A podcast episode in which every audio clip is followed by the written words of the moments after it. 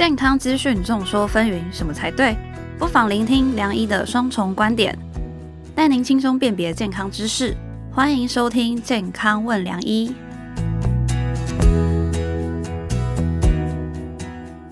欢迎收听《健康问梁医》，我是主持人梁医健康网的编辑陈婉欣，在我身旁的是客座主持人、医学权威的陈宝仁医师。对，大家好，我是宝仁医师。哎，宝仁哥，我问你哦，就是如果今天在一个场合内啊，你认识一些新朋友、新朋友。新伙伴，你第一眼会注意他哪里？认真的说，认真的说，认真的说，实话吗？嗯，要先看是男生还是女生。如果是 如果是男生的话的，啊，其实就是同辈的话，或者是同性的话，其实大概会，你知道，男人看男人是看什么？看他有没有比我老。这时候我就引用一下 韩愈的《祭十二郎文》里面：“事茫茫，发苍苍，齿牙动摇。”我们在看什么呢？看他眼睛会不会垂垂的、老老的。第二个男生第一个看的是头发，头发，再来有时候会看一下牙齿，嗯，但牙齿哈，因为你不讲话不笑，其实是看不太出来。但是我们啊，我本身医疗从业人员，我们很清楚，比老的时候牙齿恐怕更重要。所以这个眼睛、牙齿还有那个头发，头发是我几个主要看的部分。哦，嗯，其实我之前有看到一个网络排行榜，他是说人在初次见面的时候啊，其实最先注意的是眼睛。真的吗？对，眼睛，再来才是牙齿，嗯，然后第三个才是头发。我们要看几岁了？我要看几岁，我都会先看头发有多少。对，然后其实这个网络排行榜，它下一个有趣的结论，它是说什么？呃，我们人其实蛮蛮常花钱在头发上的嘛，不管是染啊、烫啊。如果你头发长的话，你可能还要护发嘛。嗯。可是其实对于牙齿，我们就比较没有花这么多钱。对，其实对你最重要的，你常常会忽略，这是事实。所以就是真的到了可能年纪增长之后，就发现，哎，我花这么多钱，然后头发掉光了，然后牙齿也掉光了，就是很可惜，就是都没有顾到啦。嗯，所以今天我们就要知道如何避免自己没了头发，然后牙齿也没了。我们今天就来好好聊一聊。节目现场邀请到的是中华民国植牙医学会副理事长，同时也是恩主公医院牙医部验复假牙科的部主任范刚信医师，欢迎。晚上好，本人医生好，是。各位健康问良医的朋友们，大家好，我是恩主公医院的牙科部主任范刚庆医师，大家好，大家好，哎，哇，这个 马上就客家语教学了，就是马上知道是客家人，非常欢迎副理事长来哈。其实，在待会会聊很多的事情，我对他是非常尊敬，因为他其实很多呃超乎我们医医疗之外的贡献哈。不过在节目开始之前，也请记得大家多多下载这一集的健康问良医，并且留下你的宝贵的评论来支持我们，我们好的。节目需要大家的支持，听了这一集，你就有一口好牙啊！嗯，真的要听。其实我前阵子有发现说，哎，缺牙在我们就是这个世代是不是可能越来越多？可能年纪越长，就会发现缺牙的状况越来越严重嘛。但其实年轻人也会有缺牙的状况。那最近我其实还看到两组数字啊，就是八零二零跟六零二四，那这都代表什么意思？我们就想请问翻译。这是 ETF 或者股票的代码吗？不是，这这是不要乱签啦。这是我 跟宝仁哥的车牌号码。大家记住。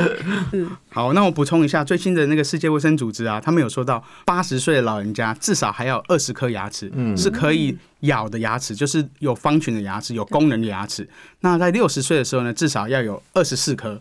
那我们从出生啊到换牙，换完恒完恒牙的时候，大概到十二岁，总共会有二十八颗牙齿。对。可是到了十八岁之后，可能会有三十二颗，因为我们的牙齿加上智齿，总共是三十二颗。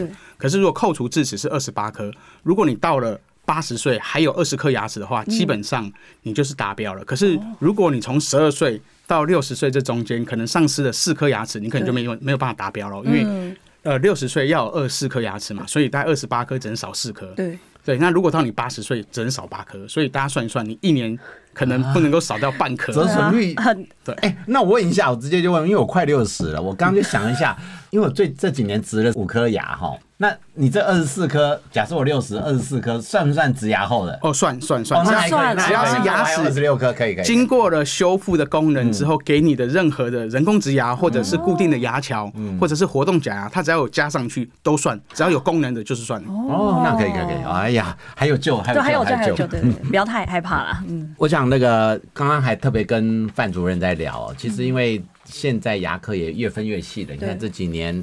分了包含牙周病也分出来啊，植牙据我知道也独立成一个科次专科了。在台湾要成立一个次专科不容易，因为我们妇产科很清楚，我们很多科都希望成立次专科，可是要达到次专科的要求，除了说哎的确有这个需求，学术上的认可，也要有很好的训练哈。那以前的缺牙的部分，可能大家只是。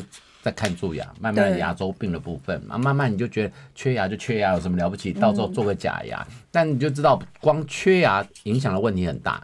怎么样让这个缺牙有时候比缺德还厉害 哦，影响的问题还厉害？那怎么把这个缺的牙补回来？它工具越来越多了。是，我想今天来问问范主任，哎，有哪些方法？给大家一个建议，其实我个人也是植牙的受益者。我其实觉得植完牙以后，真的我们的口腔卫生的照顾以及咀嚼是好很多。所以我今天请到超级专家傅理事长来跟大家聊聊。嗯，当我们缺一颗牙的时候呢，我们要做的假牙方式其实蛮多种的。那不管你是缺一颗、两颗、三颗，基本上都可以经照照我们今天做说的方式来去执行。嗯，那我们最常见的就是，当你缺一颗牙的时候，如果你不做假牙的话，它的牙齿就会往中间倒，对，会就是你倒到有一天它已经碰到了，你基本上没办法做牙齿了。可是当你往这边倒的时候呢，可能要经过两年、三年。那如果你有时间的话，你可能在缺牙的一年之内，你可以有机会做植牙的动作，因为我们的植牙就是要骨头骨头够多嘛，地基够，地基够了之后，我们才能够植牙。那通常是拔完牙，大概一年内还有机会不用补骨头，可以直接植牙。那如果你超过时间比较久，比方说有些人早期他是做牙桥，他把一颗牙齿拔掉之后，他把前后牙齿磨小，那就像我们中间讲的这种，就叫做对中间这个是固定式牙桥，它就是要把牙齿前后磨小做三颗。嗯，可是当你以前的做法已经做了之后，可能未来你有一些牙齿蛀牙了。是因为前后牙齿被磨掉了嘛？你可能就要做假牙的时候，你可能没办法清的很干净。那你底下的牙齿如果蛀了，你可能要拆掉。那拆掉的时候，你中间那一颗本来缺的牙齿骨头可能就吸收掉了。那你未来如果还要再植牙，你可能就要补骨头。所以一般正常我们在植牙的过程中呢，就是你牙齿拔掉了，最好就是一年内可以的话就尽快植牙，你不用多花补骨头的费用，因为补骨头目前市面上可能要再加两万到四万，因为你的费用的跟你的骨头的大小有关。因为我们的骨头原本是这么多，那当你吸收成一半的时候，你要补回来一半。那你吸收更多的时候，你要补的就更多。有可能你是垂直的吸收，你可能水平的吸收，所以这个量就会跟你的要补骨的费用是有关系的。补骨头是补骨粉还是 bone graft？呃，应该是说，如果你的骨头的高度许可，然后你又有其他地方可以拿到自体骨去补的话，那个是最好的。可是大部分的人可能就没有自己的骨头了，就是吸收了嘛。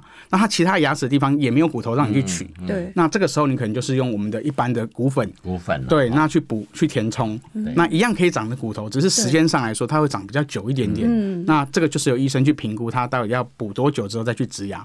那如果用传统的这种呢，就是你不没有预算，你没有办法做传统的植牙，那就是把前后两颗牙齿磨小，然后做三颗。嗯。那这种就是要牙桥。那牙桥的话呢，它的支撑大部分我们可以看到，就是当你缺一颗，你可以做三颗，对不对？对。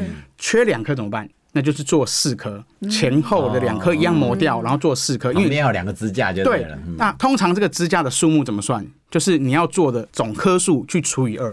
比方说你总共要做四颗牙，对，那你的牙齿只有两颗，这个是 OK 的。嗯，那你总共要做五颗牙，你的底下的牙齿只有两颗，嗯，这样就不够了。嗯，你不能磨两颗去做五颗，这个是撑不住。那就算他磨两颗。做四颗撑得住，有人有人会缺到四五颗吗？哦，有啊，有啊，很多人都是这样子啊，因为。呃，有些人他的口腔清洁没有做好，或者是他全口有一些牙周的问题，那他没有去治疗，那他的骨头都被破坏了，地基都没了。那这个时候就是一定要做比较多颗。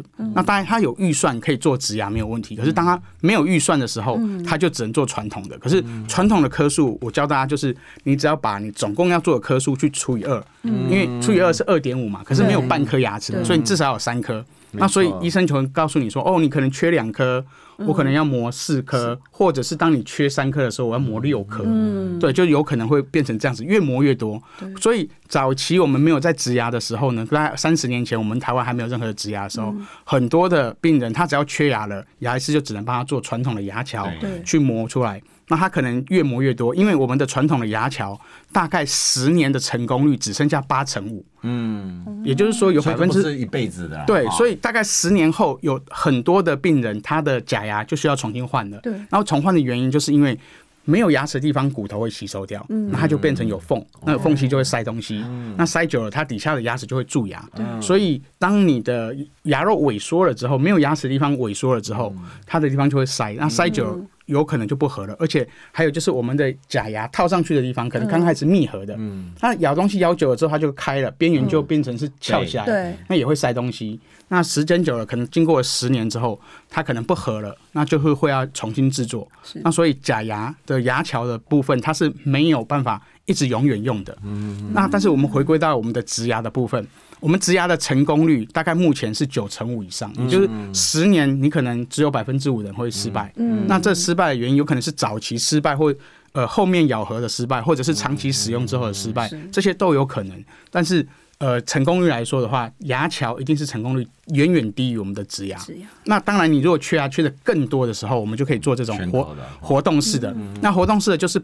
靠你自己的牙齿好的部分去放钩子把它勾上去，但是它有一个缺点，就是当你的牙齿的力量比较小的时候，你这个勾的地方就只有一些牙齿可以勾嘛，所以它吃东西的力量会相相对比较小，也不好咬，太对。难的东西，对，没错。哎，那听起来是不是应该？如果缺牙，就直接植牙最快。呃，如果如果你今天是一个年轻人，我们现在一定是百分之百叫你植牙，对，因为这一定是对你来说是比较好的选择。因为价格这个问题，呃，对，如果不要管价格，一定是最好的选择，因为你的牙齿可能从二十岁用到六十岁要用四十年，对，那你这个植牙有可能保护好之后，清洁的很干净。就跟我们自己的牙齿一样，因为它跟我们的牙齿中间是分开的。嗯。可是当你做这种牙桥形式的，它是连在一起的，你底下很难清。嗯。那清不好，里面底下的磨磨小牙齿又坏了。嗯。万一坏到已经蛀到神经了，你又要再抽神经，然后到时候又断掉、裂掉，又要拔掉。对。所以早期才会有很多的，你会看到很多老人家，他里面全部都是假牙，因为他就是越做越多，越做越长。对，变成是这样子，骨牌一样一个导。没错，没错，对对对。而且我觉得植牙有一个好处，那牙体不会蛀牙，对不对？对，没错。但但是不会蛀牙，但是还是会有牙周的问题，就是容易。如果你没有清洁干净，它会有牙周还是存在。对，植体的周围的发炎还是会存在，跟一般牙齿一样。对对对对，等于是说我们给你第二套的牙齿，就是第二套的恒牙。那你可以用多久？就是看你自己怎么去清洁，怎么去保养。照就是照我们正常的牙齿去清洁，你就是可以用很久。对对，那你定期也是一样，半年去检查，然后检查出问题就赶快处理。那当然就是可以用的蛮蛮久的，没有错。对。那其实是不是因为刚刚听下来，我觉得植牙好像很厉害，就是很自然啦。那是不是有一些人不适合做？哦，当然啊。其实呃，植牙的话，我们一定会在术前会先看一下它到底。有没有全身性的系统性疾病，像高血压、心脏病、糖尿病，或现在很多人都有的骨质疏松的问题？那当然这些东西我们在呃术前都会去评估。那而且我们会做一个动作，就是第一个一定要帮他去拍断层扫描，去看他骨头的厚度、厚度、高度适不适合植牙。如果不适合，我们可能要考虑是否要补骨头，把它补得更。大更宽，我们地基要打好才行啦，要不然哎打不上去哈。呃，当你的地基没有做好的时候，你的骨头不够的时候，你还是植一个很细的牙齿。对。那当你做完一个大颗的牙齿上去之后，它前后的地方还是会塞东西。嗯。所以这个都是要我们术前去评估的。那当他有这些高血压、心脏病、糖尿病的问题的时候，我们就要去细看他到底是属于哪一个问题。比方说，他有糖尿病，他有没有控制？如果他没有控制好，我们的糖化血色素这个是非常重要，大家一定要记好。你的糖化血色素如果没有达标在七以下，超过七，你的风险就会高很多。尤其是那种八九以上的这些糖尿病的病患，那他的植牙的成功率就会掉很多。所以这个部分我们会在术前把一一的每一个细项都把它做好评估。他如果没有问题，我们才会建议他植牙。当然，我们一定会在术前帮他去做好牙周的这个治疗，因为我们口腔是一个整体的环境。如果它的呃单一个牙齿有牙周病，它有可能一个细菌在整个嘴巴里面会影响，所以我们一定要把它的牙周治疗好之后。所以坊间很多医生会说：“哎，你开始做植牙了，可是他有牙周病没有帮他处理，所以这后续就会产生很多的医疗纠纷的问题。所以只要是要植牙的病人，我们第一时间一定会帮他评估有没有全身系统性疾病，有没有牙周的问题。那如果都没有，那看他有没有呃抽烟、对那个吃槟榔的习惯，那这些都是我们会一一考虑到的。”哦，所以不是说随随便便就可以。对没错啊，没错还是有我们也不是前面一些为了赚。钱，什么人都来，对对对对，没有错对，因。为我刚刚有看到这个植牙手术，它是把一个东西放进去嘛，那它到底会不会有什么风险或是后遗症吗？呃，如果你没有在呃指定的时间去做我们该做的事情的时候，当然会有风险。像如果是术后，对，那术后的时间，如果我们有开一些抗生素给你的话，还有就是术后要用那个漱口水，嗯，你都有做到，基本上就比较不会有一个感术后感染的问题。对，尤其是我们在手术后的七天到十四天这个中间，嗯，如果你有初期的感染，你很容易牙肉没有长好。那像糖尿病的病人也是一样，如果有风险的话，通常就是他牙肉长不好，愈合不好，愈合能力不好的，它长不好之后呢，它很容易我们口中有那六七百种细菌，对，那它就跑到里面去，那跑到里面去就很容易感染。那所以术后的初期感染也是会造成我们的失败的风险。嗯，那当然后续，比方说，诶，它呃有一些咬合的问题，那可能有夜间磨牙，我们没有注意到，这样子也会造成我们骨头破坏。我们的牙齿植牙。它是可以承受一个很大的垂直的力量，嗯可是它没办法承受一个侧向的力量。就跟地震一样，对对对对上下上下摇，对但是不要这样左右摇子就对晃就松了它。就容易变成有一个很大的侧方力，就会造成植牙的松动。嗯那最后可能就是骨头会被破坏掉。所以这个就是术前跟术中跟术后我们需要去观察的一些部分所以那个副理事长，我刚刚就讲嘛，看起来是好东西，就跟出国能坐商务舱、头等舱，大家都想坐，其实卡的是什么？价格，就是。我相信，就逻辑上有问题，直接植牙是最精准，而且它的使用率或者安全度也也也最高。可是费用呢？我知道台湾已经相对国外算便宜了，嗯，我知道大概八万块上下，因为我自己有植牙。但是我有看到有更高级，是不是因为它的材质或者什么东西会有一些差异性啊？有的是很低价的。就是今天副理事长，我我学会里面到底怎么样来做这样的规范，或给大家一些建议呢？消费者一些建议。呃，基本上我们的植牙嗯，最重要的它是要有保固嘛。对，所以如果你今天没有保固，如果你是用比较低价，因为现在台湾有市场上很多低价植牙。基本上它的厂牌不是属于一线的大厂，嗯，呃，应该在说国际上现在的植牙的厂牌应该有一两千种，非常非常的多。嗯。那台湾有引进的最少也有四五百种，那这四五百种，你今天问我我用什么的厂牌，我可以跟你说我用的是 A、B、C，但是你可以查得到这三种厂牌在全世界可能都是全球十大的。那这个厂牌你永远不用担心它会没有它会倒掉或者没有零件，就像汽车大厂一样，你不可能宾士 B N W 会倒掉，对。那你的零件一定有。但是如果你是用比较小厂的零件，但未来可能五年这个厂倒掉了，或者是台湾的代理商没有了，你可能会拿不到零件。那拿不到零件情况之下，你虽然植牙成功了，你也可以用十年、二十年，可是对。当你有维修的需求的时候，你可能会找不到任何的零件帮你维修，所以这个就变成是市场上植牙的孤儿。那我们就算想要拿到零件，也拿不到，因因为就就是市场上就没有。对，所以我们也很想说让而且这种又不能二手水货哦，回收对啊，不行，都用过，嗯，对，所以就变成这个费用的问题，我相信大家也很很在意啦。嗯，大概目前的质押的费用，正常来合理来说，可能就是比较低价的，大概五六万。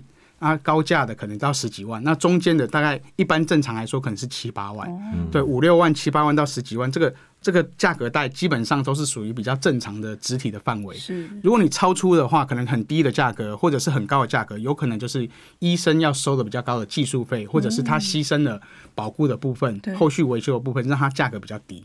所以大家可能要认清一下，就是问清楚你在质押的厂牌是什么。那现在其实我们很希望推的就是，呃，能够在云端，大家把自己的厂牌啊，是去把它投投公开在云端，就是自己我们有一个网站，然后我们可以把它自己去登录。对那未来我假设是后面要接手医生，我直接去这个网站里面去看，我也知道你的厂牌是什么，我也可以帮你叫货。嗯。可是如果没有的话，那大家就变成要回去问原本的医生。对。可是现在就常碰到一个问题，就是医生已经关门歇业了，他也问不到，那我们也看不出来这个是什么旁牌。上面也没有 QR code，没有没有 没有可以扫，所以我们现在比较担心的是，未来市场上的质押孤儿会越来越多。嗯，不，所以这个还是有一些管理的需求啦。哈、我觉得这未来学会可能也扮演很重要的角色来规范会员。嗯，那因为刚刚讲到说每颗植牙可能就是会落在七八万嘛，因为其实也对于我们那种一般上班族来说，也算是一笔不小的数目。那我就想问问看，就是范医师啊，如果真的植牙了，我们平常要怎么保养才会让这个东西值回票价？呃，基本上我们还是要奉劝大家，不要植牙是最好，你一定要把你口腔清洁做好。嗯，好，那。最好的话就是你每个月换一支牙刷，一支牙刷大概才五六十块。比比我们刚刚上一集的人 容主任还要还要积极。大家说三个月，这一个月，对我们一个月换一支牙刷，就算一个月换一支，你一一年也才花也是几百块而已。没多少但是如果你没有把它清洁好，造成了蛀牙或者是牙周的问题，你可能要后续花的是八万块。你试想，八万块你可以用多少支的牙刷，多少牙膏，你可能一辈子都用不完。今天这一集就更从刚刚我。我们很多人以前是年抛，改半年抛，三个月抛是季抛，今天讲完就变月抛，没错。所以大家如果可以的话，当然就是选择越好的清洁工具，对你来说会越节省钱啊。但是当你已经进到了要植牙阶段的时候呢，那你就要小心你后续维修的保养问题。那当然就是建议大家可以的话，就是每天一定要用牙线。牙线对，当你的牙缝还是够小的时候，你就用牙线。可是有可能你有一天你的牙龈的牙肉萎缩下去了之后，缝比较大的时候，牙线效果不好，那你就要改用牙尖刷。那牙尖刷一样，就是你用进去的时候不要有那种刺激感，因为有的人会觉得说我一定要刷到很满。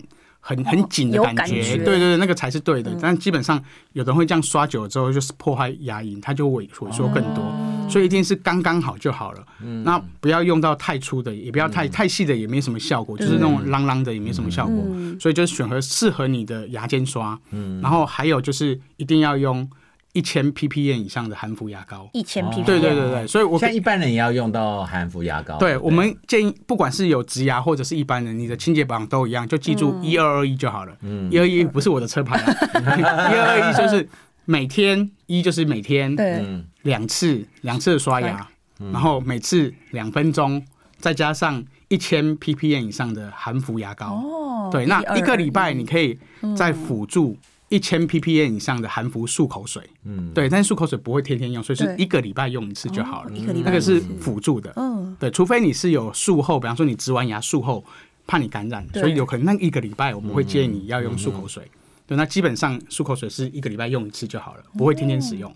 对，所以大家一定要记得一二二一，一二一，对，就可以，对你就可以做好你的清洁保养了。嗯，那第二个就是你可能还是要定期的回诊检查，可能。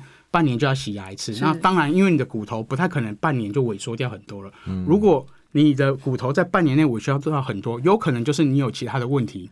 像我们有有几有一群人的病人啊，他们是本身是年轻人，可是他不知道他有糖尿病。嗯，植完牙之后，他也觉得没有任何异状，可是当他回诊的时候，半年而已，我们就发现他骨头掉了很多。嗯，那我们就请他去做一下血糖的检测。对，哎，结果发现他血糖值。非常非常高，已经糖化血色都到十以上了，他自己都没有感觉，也没有发现。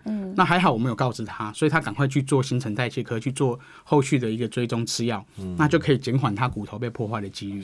对，所以这个我们可以从植牙的地方也可以看得出来，他本身身体有没有其他的一些问题。那当然就是术后追踪的部分，对大家来说是非常重要了。对，哦，不过我觉得其实植牙是一个新趋势，是是，我觉得是一个很好的。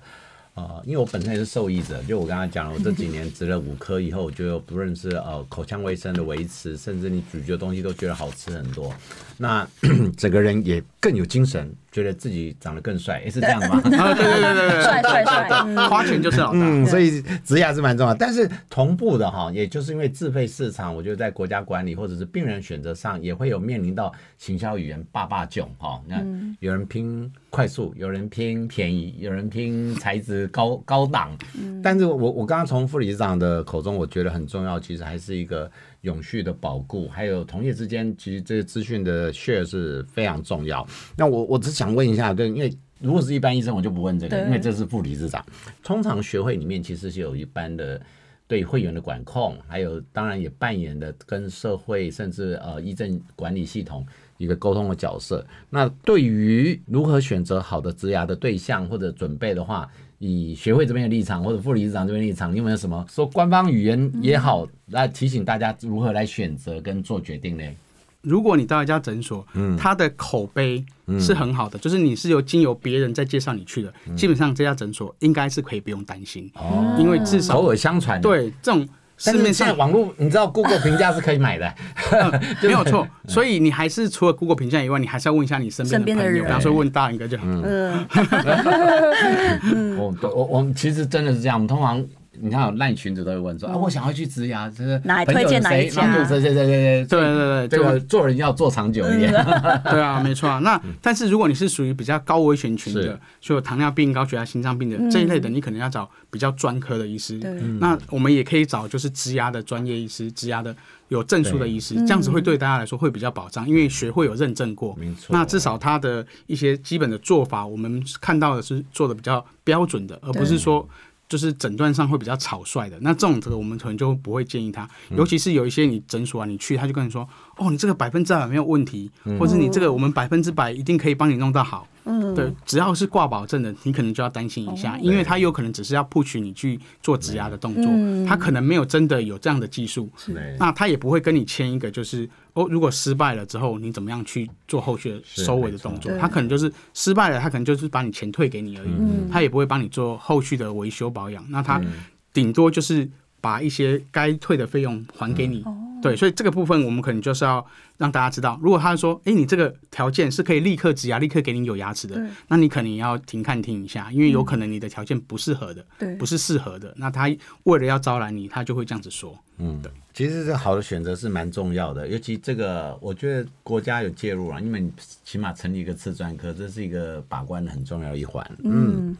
对啊，其实今天听下来嘛，植牙其实真的是一门很大的学问啦。就不管是你的价钱、费用，或者是就是植牙的术前术后的评估，都是很重要的关键。但其实大家如果不想要植牙的话，平常还是要好好保养自己的牙齿才是最重要的。那我们今天谢谢范康系医师来到我们节目当中，谢谢晚新县保安医师，也谢谢健康问良医的朋友们。喜欢我们的节目内容，请下载本集健康问良医，并订阅良医健康网的 YouTube。我的节目需要大家的鼓励跟支持，请记得留下你的评论来支持我们。健康问良医每周都会准时播出，别错过跟你我有关的健康新知。你还记得今天的神秘密码吗？八零二零六零二四一二二一。有了这些密码。你就会拥有一口好牙喽！